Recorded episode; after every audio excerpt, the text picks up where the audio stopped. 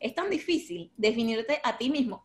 Yo puedo definirte a ti sin ningún tipo de problema, pero cuando toca hacerlo a uno mismo es muy difícil, te quedas como que, eh, sí, pero ¿qué te gusta? ¿Sabes? Como que ¿qué te apasiona yo digo, wow, sabes, como que me gustan tantas cosas, pero no te puedo decir algo que me guste como que amo esto y ya sé que esto es lo que quiero hacer por el resto de mi vida. Para los que no saben, la carta astral eh, es como una representación gráfica de cómo estaba alineados los planetas, la constelación, la luna, el sol, las estrellas, al momento de la hora en que uno nació, que también fue eh, difícil, que mi maleta tenía solo shortcitos y traje de baño.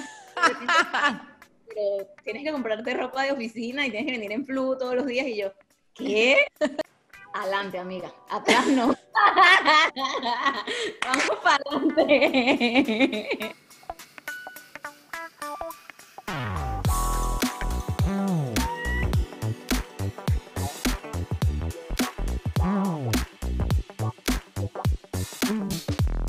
Bárbara Campana, una de mis mejores amigas, mi hermana, desde que, no sé, tenemos uso de razón, eh, estoy muy emocionada porque, bueno, finalmente hemos coordinado para tener esta entrevista y esta platicada. Así que gracias por aceptar esta invitación. No, gracias a ti por la invitación. Este, la queríamos hacer desde el día uno, pero bueno, una serie de eventos desafortunados. No la pudimos hacer, pero bueno, acá estamos. Eso, yo creo que el destino quería que, bueno, que fuese hoy y no, porque Bárbara iba a ser el tercer episodio y yo no sé, ya van como 20. Mira, ¿en qué parte del mundo estás? Bueno, estoy en Miami por ahora y por otro buen largo rato, porque actualmente no puedo salir, así que no estancada, pero acá posicionada en Miami. ¿Y cómo, o sea, porque bueno, obviamente eh, yo me sé el cuento de cómo llegaste, pero sé que tú llegaste por una serie de eventos desafortunados y como de repente, o sea, fue como de la noche a la mañana y que mira, ¿sabes qué? Me voy de Venezuela a Miami en una semana. Porque sí, La verdad, creo que mi mudanza como tal ni siquiera empezó en Miami, porque yo antes de venirme para acá, me estaba mudando en Puerto La Cruz de una casa a otra casa. Para mi suerte, yo tenía todo en maletas y yo mudé todo para mi apartamento, casi que de ensueños así. Imagínate que te den un apartamento no obra gris, aquí está la llave, haz lo que te dé la gana con el apartamento. Y así fue, lo decoré, quedó todo lindo, espectacular. Eh, y llegué y mm, mi familia como que me dijo, mira, ¿por qué no te vas? Mi mamá ya estaba acá. Eh, yo, bueno, sabes, la verdad ya no tenía más nada que hacer allá como tal. Eh, el trabajo estaba un poquito trancado allá y yo estaba como que en la espera de mi título y de otras cosas que no se dieron, pero yo dije como que, bueno, ¿sabes qué? Me voy, era agosto, me voy, pasó unos mesecitos sabáticos con mi mamá, que también tenía tiempo sin verla, eh, pienso que voy a hacer, si quería hacer un posgrado, eso era lo único que estaba dentro del plan, que sí se dio, y dije, nada, eh, después me voy para Europa por, la, por cuestiones de papeles, eh, después de enero, que pasara las fiestas y todo eso. Cuando llegué a Miami, yo llegué un lunes y casos de, no sé, creo que no soy el, el, ejemplo a seguir de todas las personas que emigran y menos para acá. O sea, uno en un millón y yo. Bueno, pero esos, son, esos son señales y que la vida te lo pone. Ahorita vamos a hablar de eso. Es como que estaba en el momento y en el sitio y en el lugar y en el, el timing fue perfecto. Yo llegué un lunes y el martes hablé con un primo pero un primo que jamás en la vida yo pensé que iba a trabajar con él, ¿sabes? Como que un primo que tú lo tienes visualizado, o sea, es mi primo de rumba, de jodedera, nada de... Nada laboral. Nada laboral. Y él me siente, me dice, prima, ¿sabes? Que como que qué vas a hacer con tu vida, cuáles son tus planes, y yo en el limbo como que... como que bueno, yo estoy aquí con mi maleta, pues. Yo vine de vacaciones y después me voy a hacer un posgrado en Europa y él me dijo como que me aplicó una psicología, que mira, pero ¿por qué te vas a ir tan lejos? Tu familia está acá, quédate conmigo, yo necesito a alguien de confianza, eh, ¿por qué no trabajas conmigo? Y yo así como que, no sé, pero, ¿sabes? Mi, mi carrera nada que ver con su trabajo tampoco, yo bueno, y le hablé con mi mamá, mira mamá, mi mamá como que bárbara, o sea, no tiene nada que pensar, nadie se muda y al mismo día le ofrecen un trabajo y, y, es un trabajo de oficina, pues sabes, no es un trabajo que iba a pasar trabajo físico, claro. ni trabajar a horas de madrugada, y eso sí, en la entrevista mi primo me dijo, bueno, tienes hasta el jueves para darme respuesta porque el viernes arrancamos. Claro. Y yo, ¿qué? y mis planes de vacaciones y meses sabáticos se acabaron. Yo tomé la decisión y le dije que sí. Y desde ese día hasta hoy sigo trabajando con él y ya pasaron dos años evaporados. Eh, sí arranqué el posgrado, estoy haciendo un máster en administración de empresas que ya lo termino en marzo del año que viene. ¡Uh! Digni Regia. Em, obviamente, o sea, eh, yo quería que tú contaras eso porque tú y creo que todos siempre hemos tenido como que, bueno, yo me gradúo, hago mi posgrado, algo todo como muy planificado. Y lo tuyo fue como que mientras vaya viniendo, vamos viendo porque te tocó. O sea, de la noche a la mañana tu vida cambió, literal. Literal.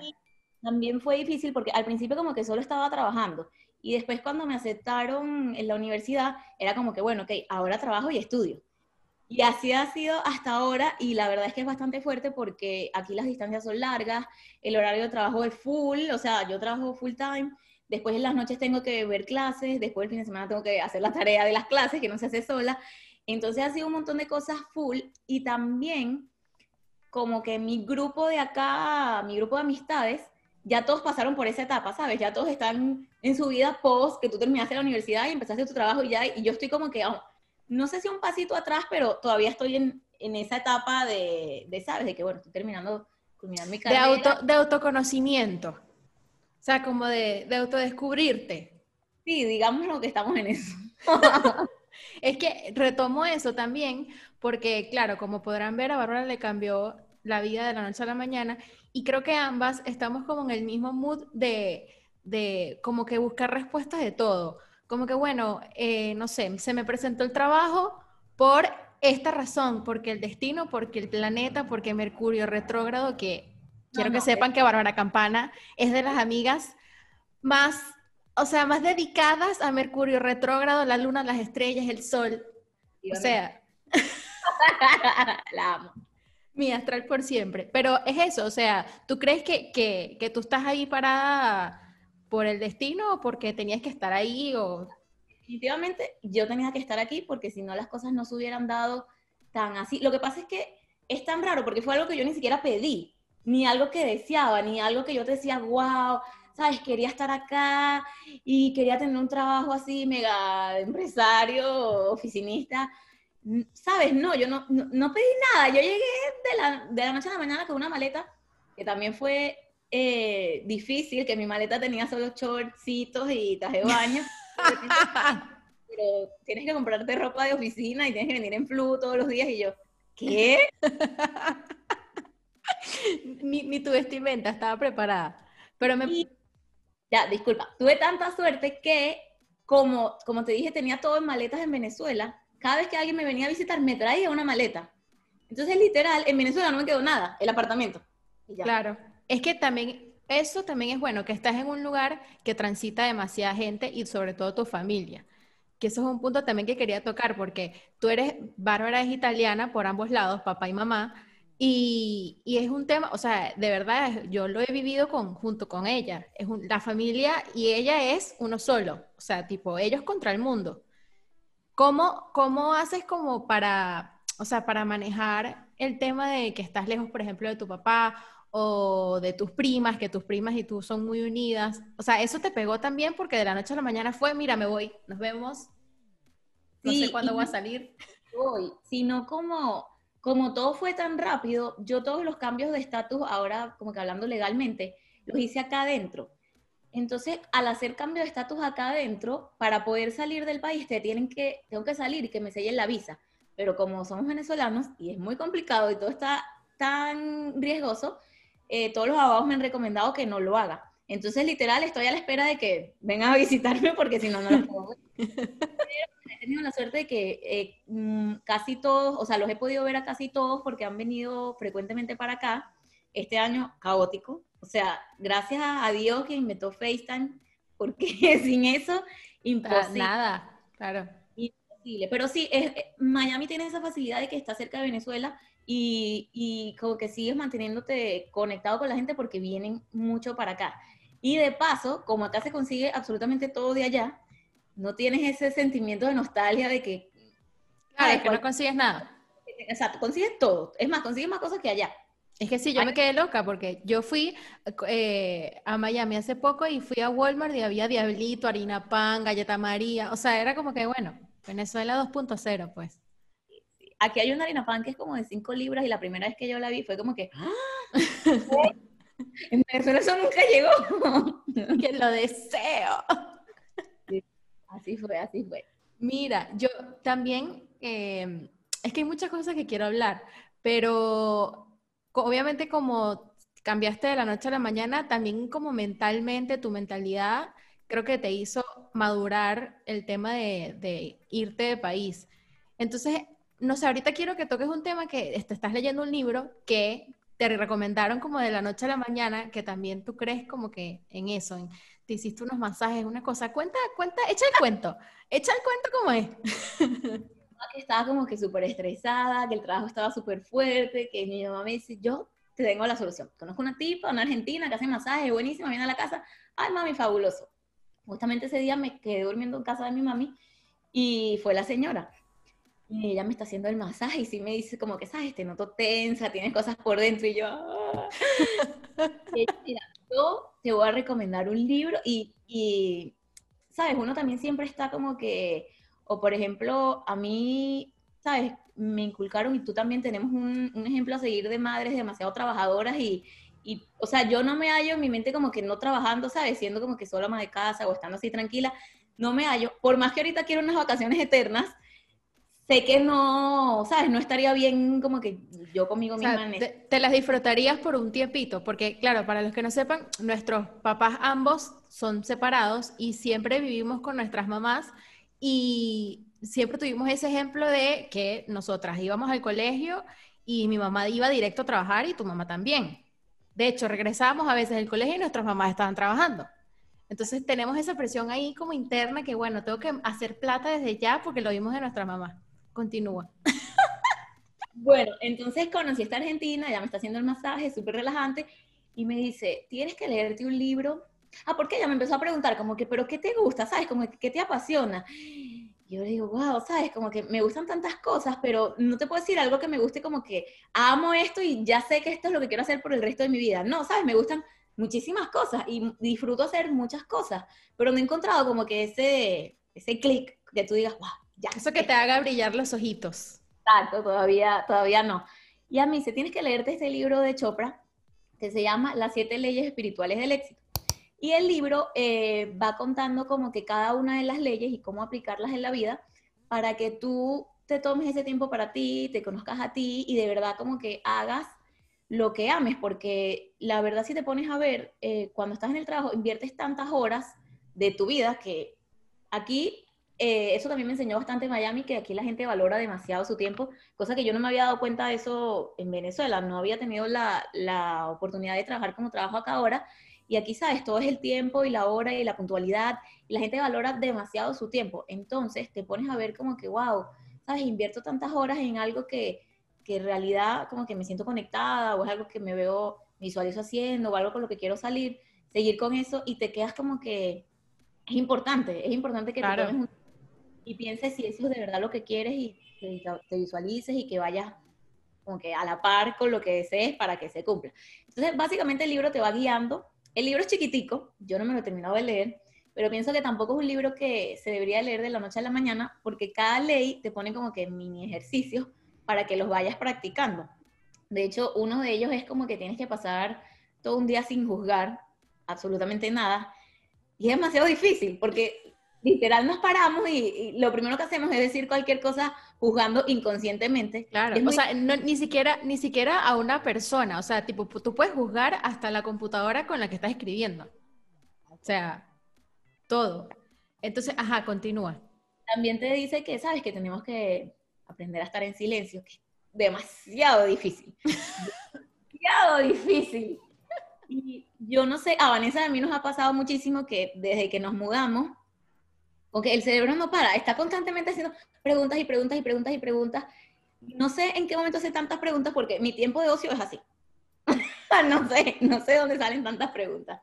Sí, o sea, es que yo creo que sale demasiadas preguntas. Yo justamente estaba investigando eh, que es la típica crisis, las típicas preguntas que te hacen. Em, estoy trabajando lo que me gusta, me quiero dedicar a esto, me gradué en lo que de verdad me gusta, eh, ¿cómo hago para tener dinero? ¿Cómo hago para independizarme? O sea, es una locura y creo que Bárbara y yo estamos en esa etapa y creo que toda persona, toda persona que tenga nuestra edad y que nos esté escuchando sabe perfectamente que esas preguntas están todos los días, a toda hora, en todo momento. De hecho, cuando, cuando nosotros nos graduamos del colegio, Venezuela estaba relativamente bien. Eh, en ese momento no pasaba nunca por mi cabeza irme. De hecho, yo me gradué del colegio, mi familia tiene una fábrica de barquillas y yo dije, nada, voy a estudiar ingeniería industrial y después trabajo en la fábrica haciendo barquillas. O sea, todo tenía sentido, no había nada que tuviese que pensar más allá porque todo estaba como que alineado a que iba a ser así. Resulta ser que no. O sea, sí me terminé graduando de ingeniería industrial, pero en ese momento ya no se podía. Es que uno, a mí también me parece admirable porque, claro, Bárbara, eh, sus dos familias tienen empresas y eh, ella siempre pensó, bueno, me voy a dedicar a esto y voy a continuar con la empresa porque, bueno, evidentemente es una empresa que le va súper bien, gracias a Dios. Pero Bárbara todo el tiempo es de mis amigas que, o sea, siempre emprende, no sé, yo por ejemplo necesito 100 dólares y Bárbara los consigue de, no sé, vendiendo hasta el zapato que tiene en su casa y capaz no le hacía falta, pero yo creo que es algo también como que, no sé, mentalmente tú te exiges y dices, bueno, yo tengo que moverme. No sé si es eso familiar o, es porque tú eres así ya. No sé, o sea, toda la universidad como que no fue que tenía un trabajo formal, pero, ¿sabes? De repente estaba con una amiga y que, ¿por qué no vendemos dulces? Sí, va, vamos a vender dulces. Y vendía dulces con una amiga. Después con otra amiga, ¿y por qué no compramos una maleta de ropa y vendemos ropa para la universidad? ¿Sabes que tienes razón? Vamos, y con la maleta vendiendo ropa, ok, está bien. Después, ay, vamos a hacer zarcillo. Vamos a hacer zarcillo. Vendíamos zarcillos y bisutería. Después, los dólares, hay que cambiar dólares. Vamos a cambiar dólares. Entonces siempre como que estuve haciendo algo y si me gustaba, ¿sabes? Tener como que algún ingreso también por mi cuenta porque era como que si seguías con lo de tu familia, no era algo ganado 100% por ti, ¿sabes? No fue algo que tú iniciaste, lo estás continuando, estás continuando el legado y eso también es algo muy bonito. Claro, es valioso. Con años, exacto, y es algo que tu familia ha trabajado también como que por ti y para ti. Pero esa satisfacción de hacer algo por tu cuenta, o sea, eso, eso vale oro. Mira, yo con lo de los ponquecitos, logré comprarme unos zapatos en, en la Naiwes que habían puesto ahí en Caribbean Mall. Ajá. Ay, porque, porque Bárbara, para los que no sepan, yo estudié en la universidad, estudié en Caracas, eh, nací en Caracas, pero mi infancia, como mi colegio, la, la pasé en lechería. Y bueno, Bárbara y yo nos conocimos en segundo grado en lechería. Continúa. con, el primer como que sueldo me compré unos tacones y era tanta mi facilidad, o sea, eran unos tacones normales, negros, básicos. Pero yo los amaba tanto porque era como que, ¿sabes? Luché y trabajé y tenía mis tacones. Mira, cada vez que yo salía a rumbear y me caía una gota de alcohol en esos tacones. no sabes todo lo que yo hice por mis tacones. Y sí, era, era, como que, ¿sabes? Aprende de darle más valor a las cosas, porque no es lo mismo que te las regalen o te las den a que tú como que te esfuerces por obtenerlas. El cuidado y el valor que le das es totalmente diferente. Total, total y absolutamente. Y eso quería llegar contigo, porque eh, también es muy valioso que una persona que tenga una empresa que pueda manejar vaya directamente a, esa empresa apenas se gradúe o mientras esté en la universidad. Pero tú como que siempre quieres ir más allá. Y eso me parece hermoso. Y eso es admirable. Aquí nuestra, nuestra, nuestro momento de picarte el pasticho. y yo creo que eso también va relacionado porque también hay un tema de que mucha gente, tus amigos, tus conocidos, hasta tu propio jefe, eh, recae como demasiado peso en, en ti y también en mí. O sea, por ejemplo, yo trabajo con seis personas y yo estoy segura que yo tengo un peso muchísimo más, como que me exigen muchísimo más que el de al lado que capaz gana igual que yo. ¿Tú crees que esto, eso esté relacionado con esa actitud de que, bueno, yo quiero ser independiente, quiero más de la vida, me quiero comer el mundo, o no? Es que eh, yo me he dado cuenta que también por, porque, por la crisis que pasamos, porque también pasamos momentos como que fuertes en Venezuela, aprendes a resolver con lo que sea. Y no todo el mundo sabe hacer eso, ¿entiendes? Ah, o sea, a veces que la gente se tranca por cosas tan pequeñas y tú, mira, si no se puede así, se puede así, y si no así, se puede así. Y yo creo que de, de, todo lo malo hay que sacarle lo bueno, y eso creo que fue lo bueno que se pudo sacar de la situación que vimos en el país, porque tenías que aprender a resolver con lo que, con lo que existiera y ya, con lo que tuvieses a tu alcance. Y eso nos da puntos a favor a nosotros y a todos los venezolanos que pasaron por esa situación. Yo creo que la otra gente lo valora demasiado. También hay que ponerle como que un límite sano y hay que también aprender a decir que no, que nos cuesta demasiado. Eso es, es, demasiado difícil, es muy, es muy delicado eso. Pero no, no bien cuando dices que no, por eso es tan delicado, ¿sabes? Decir el no. Claro, y no, o sea, decir no hasta, o sea, desde tu jefe hasta, no sé, mi hermano, hasta ti misma como, como amiga, o sea, creo que es algo que también la sociedad eh, o la educación, no sé, del venezolano es como que, bueno, si me dice que no es porque es un desgraciado y no porque primero está pensando en ella. Sí, sí, así es. eso, eso, eso está feo, no me gusta. Eso, como podrán ver, Bárbara y yo tenemos, no sé, estamos como que siempre en la misma sintonía y me parece chévere conversar esto porque yo le decía a Bárbara tras cámara que eh, nos reiremos de esto en Alex Goncalves y Jean-Marie tienen un episodio que se llama El valor de la amistad y nosotras sin, o sea, sin, sin joder, tenemos siendo amigas desde segundo grado, no sé, hace 20 años, 18 años, no sé. ¿Qué? En primer grado no me caías bien, desde segundo grado. Exacto, ese, eso, eso, eso es lo bonito, que en primer grado yo, no sé, Bárbara me odiaba y en segundo grado ahí como que comenzamos a hacer clic. Pero lo chévere de esto es que no muchas amigas del colegio eh, como que pasan todas sus facetas juntas, porque nosotras vivimos desde la niñez hasta ahorita que, bueno, estamos siendo, comenzando a ser adultas. Pero ¿Cuál tú crees que sea así como que, bueno, todo el mundo debería hacer este tipo de cosas que hicimos nosotras? No sé, como para continuar nuestra bella amistad. Definitivamente los viajes. Los viajes. Vanessa vivía en Caracas y yo vivía en Puerto y era lo máximo ir a visitarla. Yo quería estudiar allá también, no me dejaron. Y eh, eso ahorita vamos a hablar de eso. Cada vez que podía la visitaba y ella cada vez que venía, sabes, también cambiábamos de espacio, hacíamos cosas diferentes. Fuimos a Margarita, que fue demasiado bueno. Después se casó una amiga acá en Miami y Vanessa también pudo venir para acá y la pasamos excelente. Espero que algún día yo pueda ir a Argentina pronto. Cuando salgas de Estados Unidos. Es que yo creo, eso me parece importante. Y además, nosotras estuvimos un año separadas en el colegio por X motivo, pero lo que me parece importante es la constante comunicación. Eso me parece primordial. Sí, y a pesar de que ya tenemos dos años sin vernos, creo. Sí, más o menos. No hemos dejado de hablar y, y somos como que compañeras constantes en esta crisis de la mediana edad, que todos los días tenemos un trance emocional. Yo, Vanessa, tranquila, mira, se te pasa. Y después ya, Bárbara, yo, tranquila, todo está bien. Es que nosotras, claro, estamos en constante, así como en, constante búsqueda de, sí, de respuestas, de, no sé. Y tú creo que has estado desde antes, porque a ti te encanta todo eso de, de como dije antes, de mi astral, de todo eso, de, no sé cómo decirle un nombre. A mí me encanta. ¿Qué? Lo misterioso e inexplicable. Tú, recién te hablaste con una argentina, o sea, ¿cómo, ¿cómo, llegaste a esa argentina y qué es? No vas a contar qué te dijo porque eso ya es personal, pero como que, ¿cómo llegaste ahí? Instagram es mágico.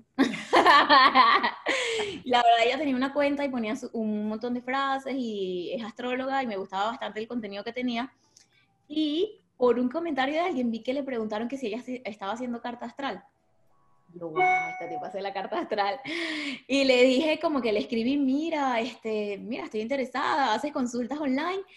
Y sí, me hizo una consulta. Este, para los que no saben, la carta astral eh, es como una representación gráfica de cómo estaba alineados los planetas, la constelación, la luna, el sol, las estrellas, al momento de la hora en que uno nació.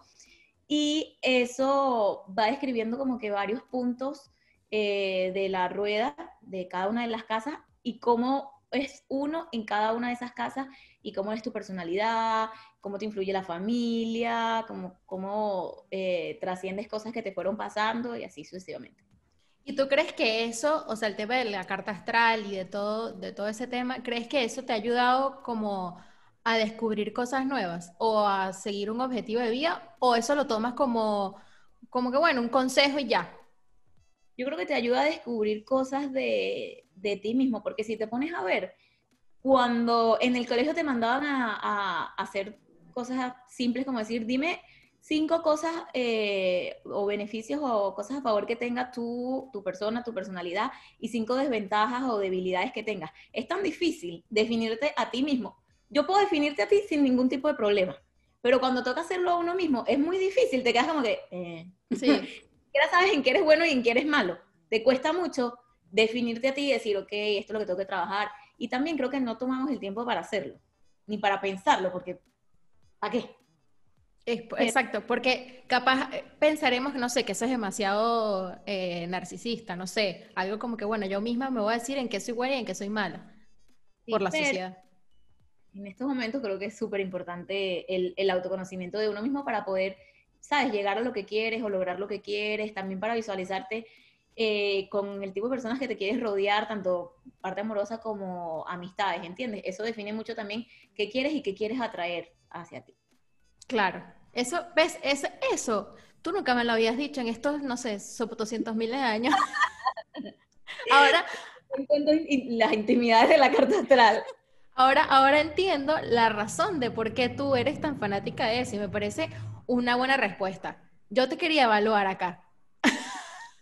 Porque yo, ojo, yo no, no es que no crea, porque yo ahorita creo que estoy como más apegada a ese tipo de sistema, a ese tipo de creencias, pero claro, Bárbara desde muy chiquita siempre le ha fascinado ese tema, o sea, como que está en una búsqueda de, no sé, de, quién es ella desde, no sé, que tiene 12 años, 15 años. Capaz escribe un libro algún día. Eso no lo sabemos, eso no lo sabemos. Pero si esa respuesta no lo sabía, nunca la había escuchado en estos años. Y tampoco, ya como para finalizar, quiero que sepan que, ojo, esto no lo había escuchado nunca. La familia Bárbara hace una pasta sobre la tabla, ¿no? Yo, yo retomo este tema porque en 20 años yo no he probado nunca, no he estado presente en ese evento familiar. ¿Qué es la pasta sobre la tabla? Y finalizamos con el segmento nuevo de la segunda temporada. bueno, es una tradición que hace mi nonno. Ellos amasan la pasta a mano, la salsa, y en vez de comérsela como gente civilizada en un plato, agarramos una tabla larga y toda la comida se tira arriba de la tabla. Entonces cada uno se posiciona alrededor de la mesa y literal con el tenedor empiezas a acabar y a comerte tu pedacito que te toca. Y la verdad sí, Vanessa no ha tenido la oportunidad de probarlo, pero es la vaina más buena que yo me he comido en mi vida y creo que las personas, todas las personas que han tenido la oportunidad de probarlo, 20 puntos. Yo voy a poner una foto aquí para que vean, porque es una experiencia, o sea, quería que, que lo dijeras porque no mucha gente lo sabe, capaz el italiano eh, sí, pero el que no es italiano y no está cerca de, de familias italianas no tienen idea. Y me parece una experiencia divertida fuera de la pandemia y fuera del COVID-19, porque eso es, una, eso es delicado. Delicado. es delicado. Y no a todo el mundo le gusta, porque la gente es súper delicada con la comida y no a todo el mundo le gusta como que, ¿sabes? Le toques la comida o estés como compartiendo lo mismo. Pero la verdad es súper lindo y, es, una, es una linda manera de compartir. Exacto.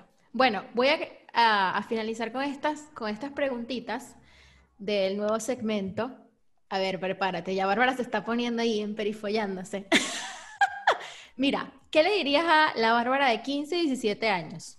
Uy, qué fuerte. que esto no estaba en el guion. Puede ser, no, no tiene que ser algo serio. Puedes decirle, mira, vístete mejor. Le diría que disfrute más sin, pensar, sin pensar tantas huevonadas. Porque uno ahí pensaba que todo se lo tomaba tan a pecho, todo te dolía más, todo lo sentías más y si, si yo hubiese visto por un dónde iba a estar después, iba a ser como que no. O sea, no valió la pena. a ver, y la, segunda sería, ¿en qué, o sea, si pudieses viajar a, a cualquier evento, época, la, la que sea, ¿A cuál sería? ¿Irías por 10 horas? ¿Pero tipo años atrás o? Sí, años, evento, época. Lo, que, lo primero que se te venga a la, a la mente. Adelante, amiga. Atrás no. Vamos para adelante. Me encanta la respuesta. Ay, no, no, muy buena, muy buena respuesta. Y si te pudieran elegir, o sea, si yo te pusiera a elegir eh, en lo que quisieras trabajar o a dónde o en dónde quisieras vivir en un país, ¿a cuál sería? Que sea, o sea, que sea inalcanzable hoy para alcanzable mañana. Europa. No sé cuál país, pero Europa. Muy bien. Buenas respuestas, te felicito. Me encantó. Y em, el último segmento, te voy a decir una palabra y tú vas a decir lo primero que te recuerda esa palabra. O sea, lo primero que se te venga a la mente, sin filtro. Relax. Familia. Venezuela. Viajar. Europa. Amistad. Vanessa. Emprendimiento. Verdes. Crecer.